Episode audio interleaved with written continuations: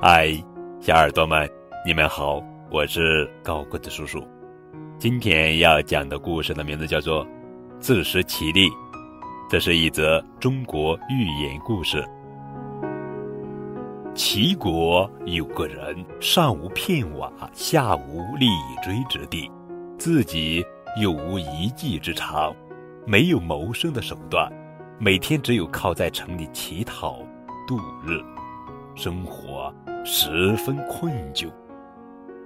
那时的城市又不大，他天天走的都是那几条街巷，讨的总是那几户人家。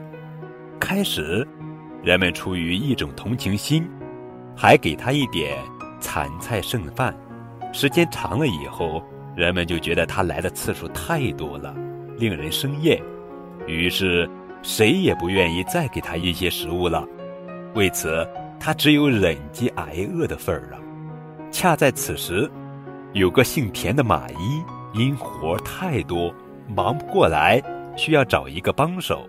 这个乞丐便主动找上门去，请求在马厩里给马医打打杂工，以此换取一日三餐。这样，他再也不用沿街乞讨，晚上也不必漂泊流浪了。安定的生活使他的日子变得充实起来，干活也格外卖力。可是又有人在一旁取笑他了：马医本来就是一个被人瞧不起的职业，而你不过是为了混口饭吃，就去给马医打杂当下手，这不是你的莫大的耻辱吗？这个昔日的乞丐平静地回答：“依我看。”天下最大的耻辱，莫过于寄生虫，靠乞讨度日。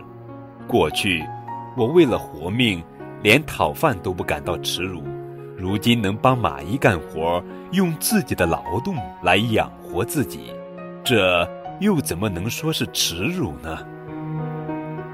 这个故事告诉我们，劳动没有高低贵贱之分，在任何情况下都是。